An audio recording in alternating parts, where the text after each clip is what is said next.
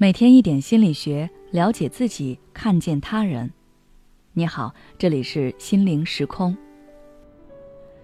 今天想跟大家分享的是，因为贫穷而自卑的我该怎么办？我曾经在知乎上看过一个女孩的分享，很有感触。她说，因为小时候家里穷，一年到头母亲只给她买三套衣服，她多数时候是穿别人不要了的衣服。他也从来没有参加过学校组织的郊游或者其他活动，因为家里拿不出这个钱。即使现在家里富裕了，可是那段贫穷岁月给他带来的影响却从来没有磨灭过。那种极度敏感的好胜心，还有深入骨髓的自卑感，一直伴随着他。在我的众多来访者中，也有跟那个女孩相似的人。今天在征得一位来访者小李的同意后，和大家分享一下他的案例。小李今年二十五岁，是一家公司的基层员工。我第一眼看到他的时候，感觉他整个人都有一点畏畏缩缩，好像我声音大一点都会吓到他。小李跟我说，他小时候家里的经济情况非常差，他平常穿的用的都是哥哥剩下的。为此，学校里的女同学都不愿意跟他玩可能也就是从那个时候起，自卑的种子就已经埋下了。他唯一能做的就是好好学习。好在他的努力与付出没有辜负他，最后他考上了本科。虽然学校不是很出名，但他有了希望。上了大学后，小李好像是来到了一个新的世界，这里没有人知道他的过去。他想要重新开始自己的生活，可是贫穷和自卑依旧跟在他的身边，从未远离。因为他申请了助学贷款，有很大的经济压力，所以当同学们漫步向食堂时，他要赶紧先跑过去，准备给同学们打饭。当室友们忙着参与各类有趣社团的时候，他要去做家教。寒暑假，同学们都在计划要一起去某地旅游。他已经收拾好了行李，准备打寒暑假工。他是来到了新世界，却从来没有融入其中。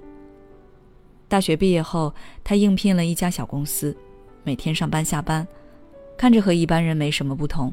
可是只有他自己知道，每次团体活动都要找理由有多尴尬，每次会议都要待在角落有多心酸。每次部门领导安排任务，想要证明自己，但又最终放下，有多无奈。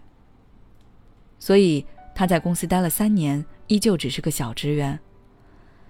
其实他在来找我之前，从来没有产生过寻找专业人士帮助的想法，因为不舍得。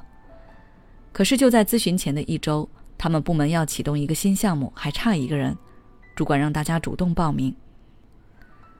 小李那一次终于鼓起勇气举起了手。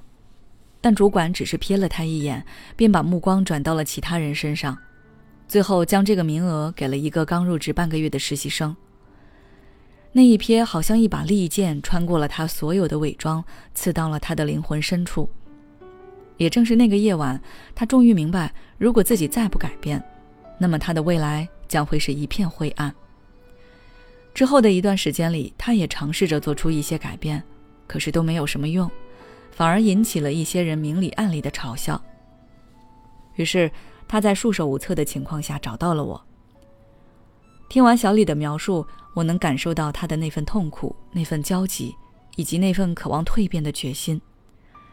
他不是不知道自己的问题在哪儿，相反，他很清楚。也正是这份清楚，让他更受煎熬。他需要的是一个引路人来帮助他走出自卑的牢笼。于是，针对他的情况，我给出了以下几个方法。首先，我告诉他，一个人的外部行为可以影响到他的内心状态，所以他可以通过改变自身的行为习惯，比如走路时抬头挺胸，会议上勇敢发言，说话时和别人对视等等，表现出一种自信的状态。